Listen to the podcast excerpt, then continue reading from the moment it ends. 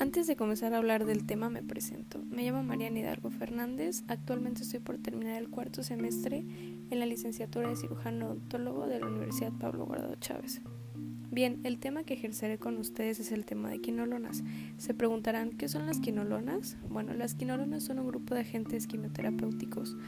Un agente quimioterapéutico es un agente con actividad antimicrobiana con toxicidad selectiva sintético, es decir, que no son producidos por microorganismos a diferencia de los antibióticos.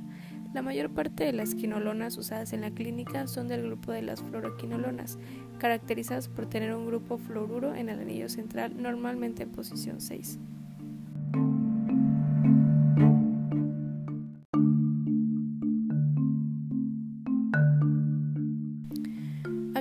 Existen cuatro generaciones de quinolonas usadas como agentes quimioterapéuticos.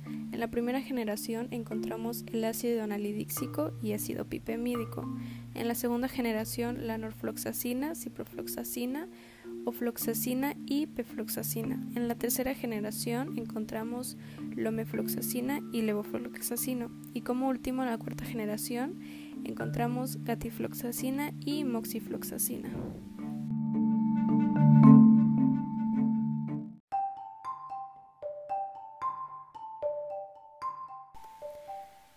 Entraremos de lleno al tema de lo que son las quinolonas. Bueno, la primera quinolona, el ácido analídico, se aisló como un subproducto de la síntesis de cloroquina y se puso a disposición para el tratamiento de las infecciones del tracto urinario. La introducción de cuatro quinolonas fluoroquinolonas, como norfloxacina, ciprofloxacina y levofloxacina, lo que les mencioné al inicio.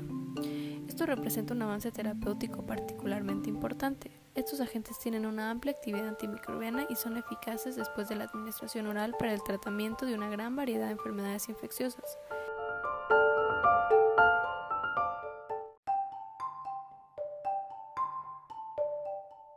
En cuestión de su mecanismo de acción, es decir, cómo actúan estos fármacos con el organismo, nos dice que los antibióticos quinolónicos se dirigen al DNA girasa bacteriano y a la topoisomerasa 4 para muchas bacterias gram positivas, la topoisomerasa 4 es el blanco primario. Hablando de su espectro bacteriano, nos dice que son potentes agentes bactericidas contra Proteus, E. coli, Klebsiella y varias especies de Salmonella. Algunas fluoroquinolonas son activas contra pseudomonas y la ciprofloxacina y el levofloxacino tienen una actividad lo suficientemente sustancial para su uso en infecciones sistémicas. No hay que olvidar la resistencia a este fármaco. Las quinolonas pueden desarrollarse durante la terapia a través de mutaciones en los genes cromosómicos bacterianos que codifican al DNA girasa o a la topoisomerasa 4, o bien ya sea mediante el transporte activo del fármaco fuera de la bacteria.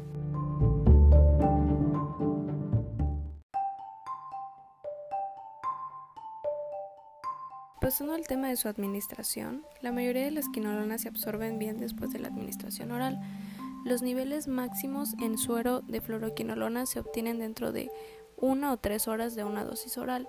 El volumen de distribución de quinolonas es alto, con concentraciones en tejido de la orina, riñón, pulmón y próstata, heces, bilis, macrófagos y neutrófilos, más altos que los niveles séricos. La comida puede retrasar el tiempo para concentraciones séricas máximas.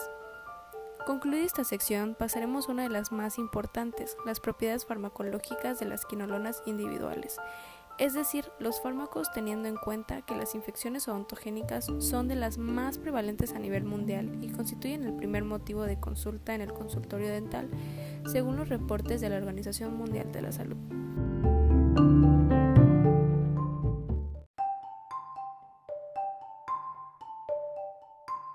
Las quinolonas las podemos usar como un tratamiento alternativo. Comenzaré hablándoles del fármaco ciprofloxacino.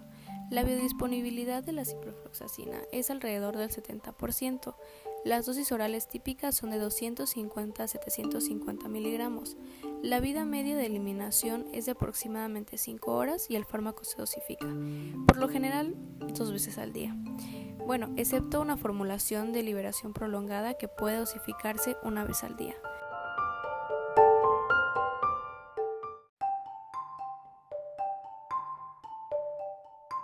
Sus indicaciones terapéuticas del fármaco encontramos que nos puede ser útil como profilaxis posexposición, infecciones de tracto gastrointestinal, intraabdominales, de la piel y tejidos blandos, de huesos y articulaciones, tratamiento y profilaxis de infecciones en pacientes con neutropenia, profilaxis de infecciones invasivas por meningitidis, infecciones urinarias y algo muy importante es que la ciprofloxacina es un fármaco de muy buena elección cuando se presenta la angina de Ludwig.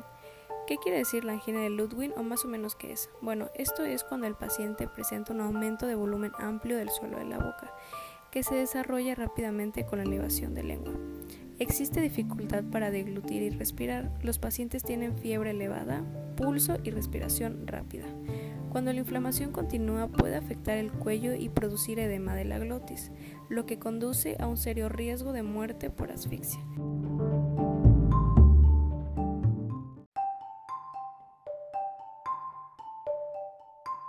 Caso es recomendable utilizar la ciprofloxacina con una dosis de 200 a 400 miligramos por infusión cada 12 horas.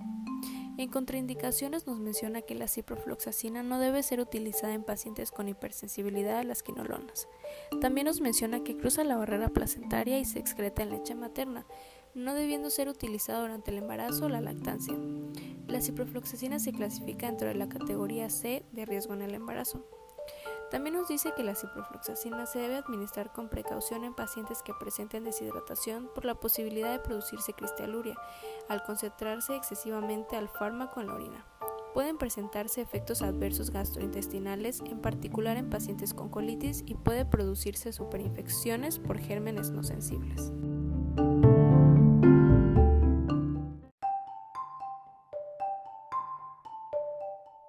En sus interacciones no se recomienda la administración conjunta de leche o derivados con quinolonas como ciprofloxacino por vía oral, por disminución de la absorción del fármaco con reducción de la biodisponibilidad, por posible formación de quelatos poco solubles con el calcio. Con antiácidos se ha registrado disminución de los niveles plasmáticos de la quinolona. Se recomienda espaciar la administración dos o tres horas. No es recomendable la combinación con antiinflamatorios no esteroideos.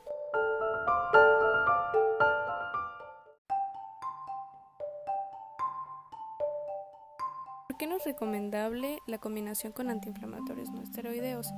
Un ejemplo de estos antiinflamatorios no esteroideos puede ser el ácido mefenámico, indometacina o naproxeno, porque se ha reportado potencialización de la toxicidad del ciprofloxacino con neurotoxicidad y convulsiones. En las reacciones adversas que este fármaco podría causar son náuseas, diarrea y vómito.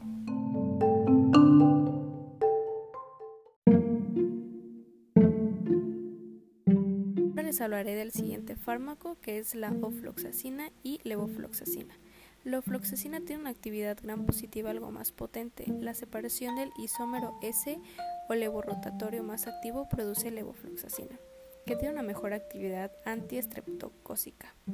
La biodisponibilidad de estos dos agentes es excelente, por ello las dosis intravenosa y oral son las mismas. El levofloxacino se dosifica una vez al día es decir, 250 hasta 750 miligramos, en contraposición a la dosificación de la ofloxacina, que es de dos veces al día, 200 a 400 miligramos diarios divididos en cada 12 horas.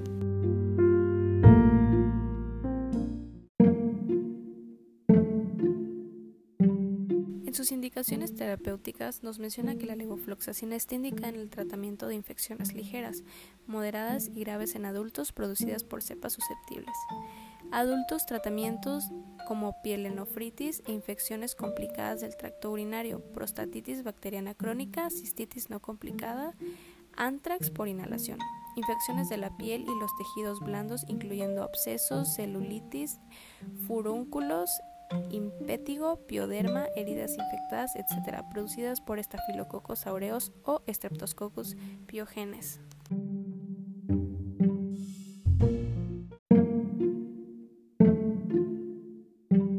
En indicaciones encontramos hipersensibilidad a levofloxacino u otras quinolonas, pacientes con epilepsia, pacientes con antecedentes de trastorno del tendón relacionados con la administración de fluoroquinolonas, niños o adolescentes en fase de crecimiento, embarazo y lactancia.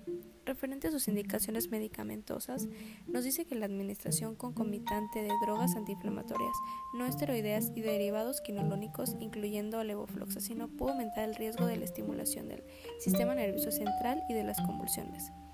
Alteraciones de los niveles de glucosa sanguínea, incluyendo hiperglicemia e hipoglicemia, fueron relatados en pacientes tratados concomitantemente con quinolonas y agentes antidiabéticos.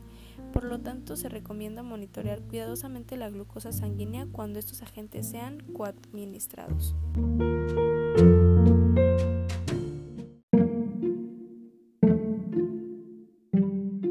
Les hablaré del último fármaco que es la norfloxacina. La actividad gram negativa de la norfloxacina es similar, pero algo menos potente que la de la ciprofloxacina. Sin embargo, se alcanzan niveles séricos relativamente bajos con norfloxacina y limitan su utilidad en el tratamiento de infecciones urinarias e infecciones gastrointestinales. La vida media en suero es de 3 a 5 horas para la norfloxacina. Aproximadamente 25% del fármaco se elimina sin cambios en la orina. También se produce con el metabolismo hepático.